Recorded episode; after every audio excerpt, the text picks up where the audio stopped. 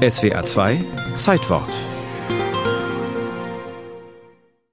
Jeweils ein Spiegel, ein Tisch, ein Stuhl, nebeneinander vor der gefliesten Wand. Unter ständiger Beobachtung durch eine Glasscheibe hinter ihnen können sich hier im Konsumraum Heroinabhängige kontrolliert einen Schuss setzen. Zur Eröffnung am 2. Dezember 1994 war Frankfurts erster Druckraum noch heftig umstritten. Auch heute sieht sich Gabi Becker, Geschäftsführerin der Frankfurter Drogenhilfe, genötigt, ihre Strategie zu verteidigen. Ich halte es für richtig, dass eine Stadt sich Gedanken macht, welche Angebote es für die kranken Menschen braucht, welche Kontrollen es von Märkten braucht, dafür Regelungen finden und nicht vorrangig die Bestrafung der Suchtkranken in den Vordergrund rücken. Und von daher ist der Frankfurter Weg ein ganz entscheidender Schritt gewesen, die Drogentotenzahl von 192 am Anfang auf jetzt 21, 22 im Jahr zu reduzieren. Das wäre ohne diesen Weg überhaupt nicht denkbar gewesen. Szenen- und Zeitenwechsel. Von der Einrichtung im Industriegebiet am Rande Frankfurts in die Innenstadt. Die Taunusanlage im Schatten der Deutsche Bank Hochhäuser. Eine grüne Oase mit Rasenflächen und großen Laubbäumen, gärtnerischen Akzenten, Treppchen und Bänken, schwärmt die Webseite der Stadt. 1990 hatte sich hier im Park Europas größte offene Drogenszene versammelt.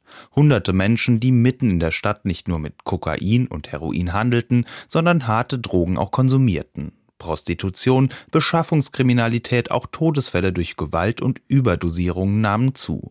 Junkie-Elend im Stadtzentrum. Die Straße schafft ihre eigenen Jobs.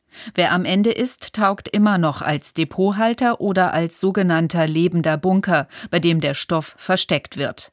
Einen Junkie mit offenen Abszessen durchsucht kein Polizist gern. Keine Pression, keine Vertreibung hat es geschafft, die Schwerstsüchtigen in die Gesellschaft zurückzubringen. So beschreibt der Spiegel im September 1994 das Junkie-Jogging, provoziert durch Aktionen der Frankfurter Polizei. 1980 die Räumung der Haschwiese hinter der alten Oper, die anschließende Vertreibung der Junkies aus dem Bahnhofsviertel, die Zerschlagung der offenen Szene in der Taunusanlage 1992. Christoph Lange von der Frankfurter Drogenhilfe über die Zustände in Frankfurt zu Beginn der 90er Jahre. Wenn man, sage ich mal, klaren Geistes ist, war es eigentlich logisch, dass man Räumlichkeiten schaffen muss, wo man diese schwerstabhängigen Leute erreicht erstmal und man kann sie nur erreichen, nicht indem man sie irgendwo vertreibt, sondern indem man sie in diesem Zustand annimmt, in dem sie gerade sind, nämlich süchtig und sie müssen konsumieren.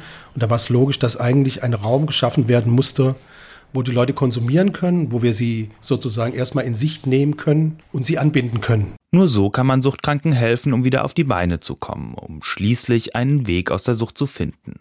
Allerdings bleibt Repression Bestandteil der Frankfurter Drogenpolitik. Für den Polizisten ist der Drogenkonsument durch Beschaffungskriminalität und Handel auch weiterhin ein potenzieller Straftäter. Aber das ist nicht die einzige Perspektive. Gabi Becker bleibt dabei. Suchtkranken muss man, anstatt sie zu verfolgen, helfen. Zum Beispiel durch einen sicheren Konsumort mit sauberen Spritzen. Der Erfolg gebe der Frankfurter Suchthilfe recht. Wir sind Vorzeigeprojekt für die ganze Welt. Australien, Kanada, Norwegen, also man muss gar nicht so weit gehen, aber auch China kommen immer wieder, um sich hier schlau zu machen. Das ist im Dschungel der gesellschaftlichen Wandelungen, die wir haben, nicht immer ganz einfach, aber ich glaube, dass wir auch jetzt Wege finden werden, die hilfreich sind.